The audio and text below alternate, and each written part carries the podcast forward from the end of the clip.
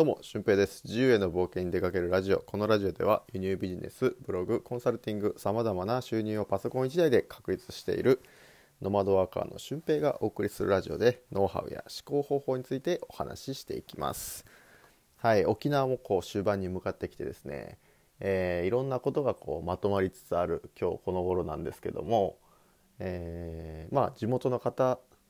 とも仲良くなって、えー、帰る頃にはまたバーベキューとかねそういうパーティーをしようということを言っていただいたりとかまた次なるステップ次のことがいろいろと決まっていってるっていう風な、えー、現状です。でその中で今回お伝えしたいのは言ってみるのも大事だなっていう風なことをお話ししたいと思います。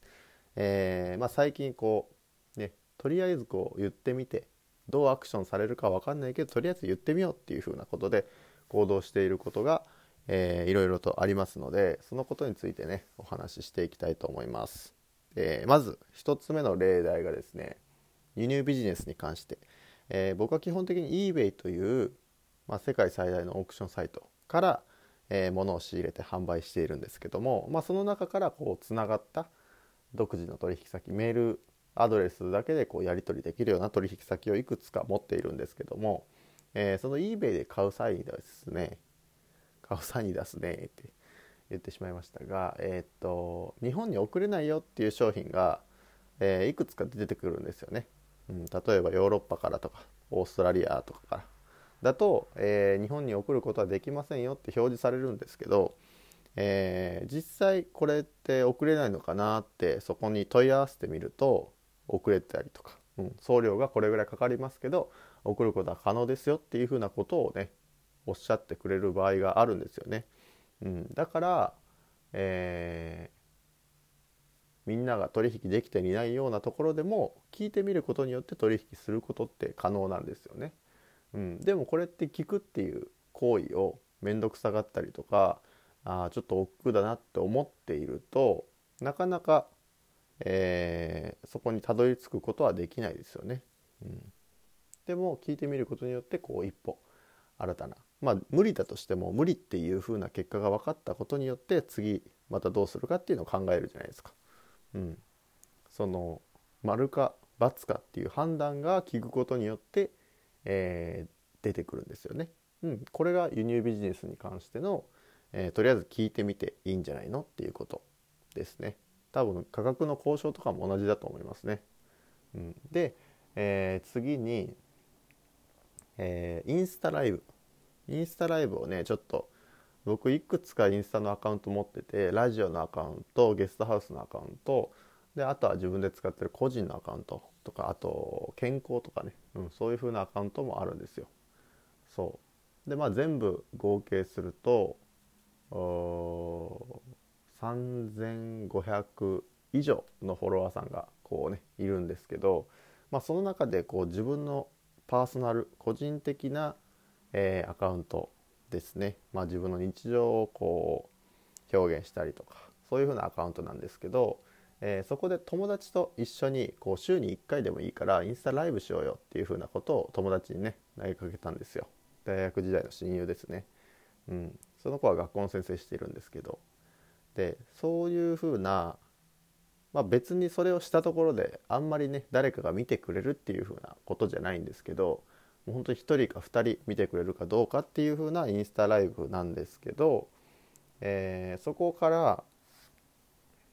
まあ、何が広がっていくのかっていうと、えー、例えば僕のその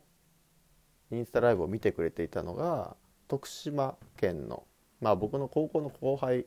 が見てくれてたんですよね。でそうすると僕とインスタライブしてる友達とその後輩がつながって仲良くなったりとか、うん、っていうことが今回実際起きたんですよね。だからうーんなんかそれがまた、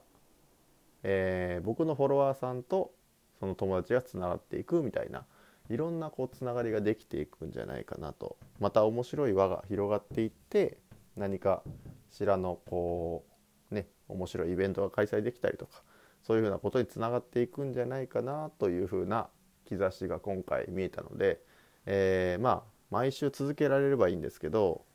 何かこう続けていけたらいいんじゃないかなって僕は思ってますね。うん、でもう一つがもう一つが何でしたっけね。あそうだ。えー、っとナウルームさんっていう、えー、ツイッター。ツイッターでですね、えー、仲良く仲良くというかフォローされたナウルームという今流行りのこう定額で、えー、どこでも住めますよっていう風な例えば沖縄に、えー、ワーケーションしたいとなると月に3万とか4万で、えー、宿を提供してくれる場所を瞬時にこう探してくれますよっていうアプリがあるんですよね。うん、それをすることによってこうノマドワーク的な働き方も、えー、どこでもできるようになるんじゃないかなっていうサービスなんですけどそのナウルームさんからですねツイッターでフォローされたんですよね。うん、で実際僕は東京に行く用事が、えー、この12月にありますのでそこで、えー、もしよかったらお会いしてお茶することって可能ですかっていうふうなことを聞いたんですよね。うん、そしたら、まあ、まだ答えはこう返ってきてないんですけど、えー、実際に検討して、え、やってみたいと思いますみたいなことをおっしゃってくださったので多分お茶することが可能なんですよね。うん、でまたそこでなんか別に僕は何かを求めるわけじゃないですけど、まあ、いろんなお話がねこのワーケーション的な働き方もそうですし定額でこうどこかに、えー、宿泊できるっていう風な働き方もそうですしそういったものが、うん、僕の発信とかなりマッチしてると思うので、えー、そこで何かねコラボとかできたらいいなというふうなことも思ってますのででも僕がこの twitter でフォローされてそのフォローされたことに気づかず、えー、ただのらりくらり過ごしているとそういう機会もなかったわけですよね。でちゃんとフォローされたことに気づいてあ東京行くからちょっと会ってみようかなっていう風な感じでメッセージをね送ってみるもうそれだけで、えー、今後の動きっていうのは全く変わってくると思うので、あの、とりあえずこう聞いてみてどうなるか分からないけど聞いてみようっていう風な意識っていうのはどこかでこう必要なんじゃないかなと思いますね。特に輸入ビジネスとか、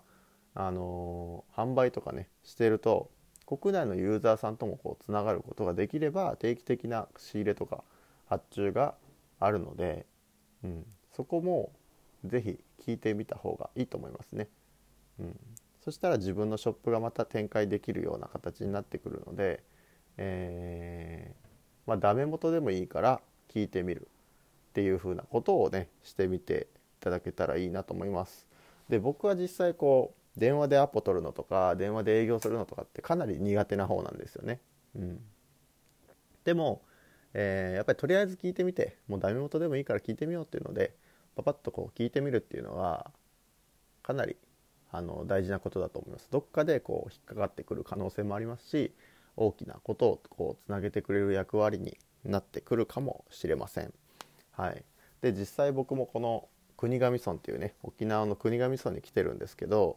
えー、1月にまたカムバックする予定ができたんですよね。うん、でそれはここにこう移住してきている、えー、ラウンジを経営してる方と仲良くなってその方がこう役場の事業、えー、つまり内閣府の事業ですね。ワーケーション事業っていうのを、えー、取り組んでいて国から予算が出るものででそこのこうワーケーションの体験枠というか招待枠として僕を招待してくれて1週間、えー、1月の10日から17日の予定で今組んでるんですけど、えー、そこをこう招待期間として、えー、まあ、自由に働いて自由にこの沖縄を体験してくださいっていう風な期間をねいただいたんですよね。はい、でそれも僕が実際このラウンジに行って声をかけないと生まれなかったお話ですし、うん、まあ、まさか声をかけたところでこういうね大きなプロジェクトに乗っからせてもらえるっていうふうなことは思ってなかったんですけど、うん、だから実際こう話してみるとか聞いてみるっていうことは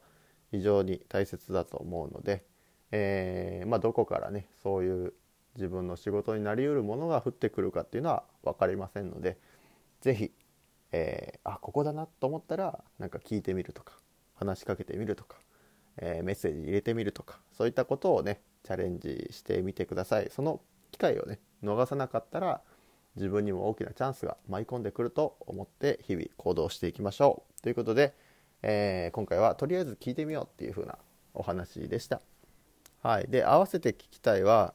えー、まあ、これも一つの行動なんですけど行動一歩ねあこれ嫌だなと思ってるけど一歩行動を踏み出せる方法の簡単な3ステップっていうのをお話ししている回がありますので、えー、ぜひそれを聞いてみてください。ということで本日の配信は以上です。また次回の配信でもお会いしましょう。ほなまた。